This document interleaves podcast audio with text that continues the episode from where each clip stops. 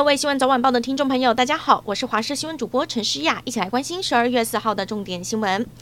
拿下九次铁人三项冠军的农威籍选手伊登再次到彰化埔盐顺泽宫，因为他比赛时都会戴上埔盐顺泽宫的帽子。他认为顺泽宫的帽子是他的幸运物，因此特地回顺泽宫拜拜还愿。现场挤爆民众热情欢迎他，彰化县长王惠美也尽地主之谊到场来迎接。而顺泽宫庙方则准备了一万元美金的训练金和两百顶帽子，要让他带回挪威。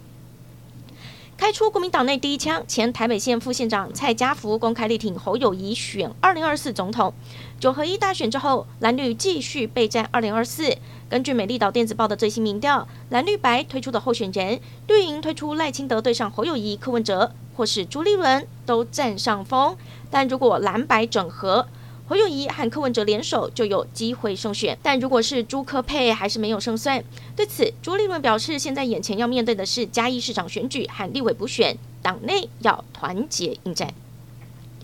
国安局长陈明通担任台大国法所所长二十多年期间，指导过一百七十三位硕博士生，其中就包括桃园市长钟文灿、前新竹市长林智坚，两人论文接连被爆出抄袭争议，陈明通也因此遭到蓝绿白三方夹击。不止一位民进党立委认为有必要考量他去留问题，更有人直言陈明通应该道歉辞职。花莲阿美族的曾胜光加入乌克兰国际军团参战，十一月初在和俄军交火时不幸战死。今天举办告别式，原民会主委到场颁授原住民一等奖章，盛赞他的勇敢。而曾胜光的乌克兰友人也特地来送他最后一程，并将当地象征英勇的圣像和旗帜交给家属，为他捍卫民主自由的勇气致上敬意。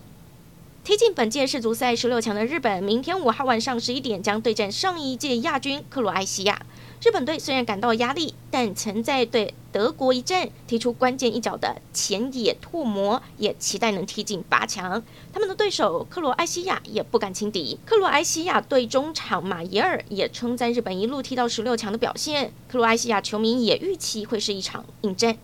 中国疫情持续升温，指挥中心指挥官王必胜更认为，中国在白纸革命之后，封控力量将会大减，疫情持续扩散的可能性大增，预估中国疫情将在两个月后达到高峰。对此，医师姜冠宇认为，随着农历春节台商返乡，可能会让疫情受到影响。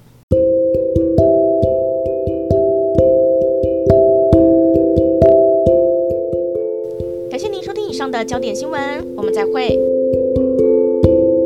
you.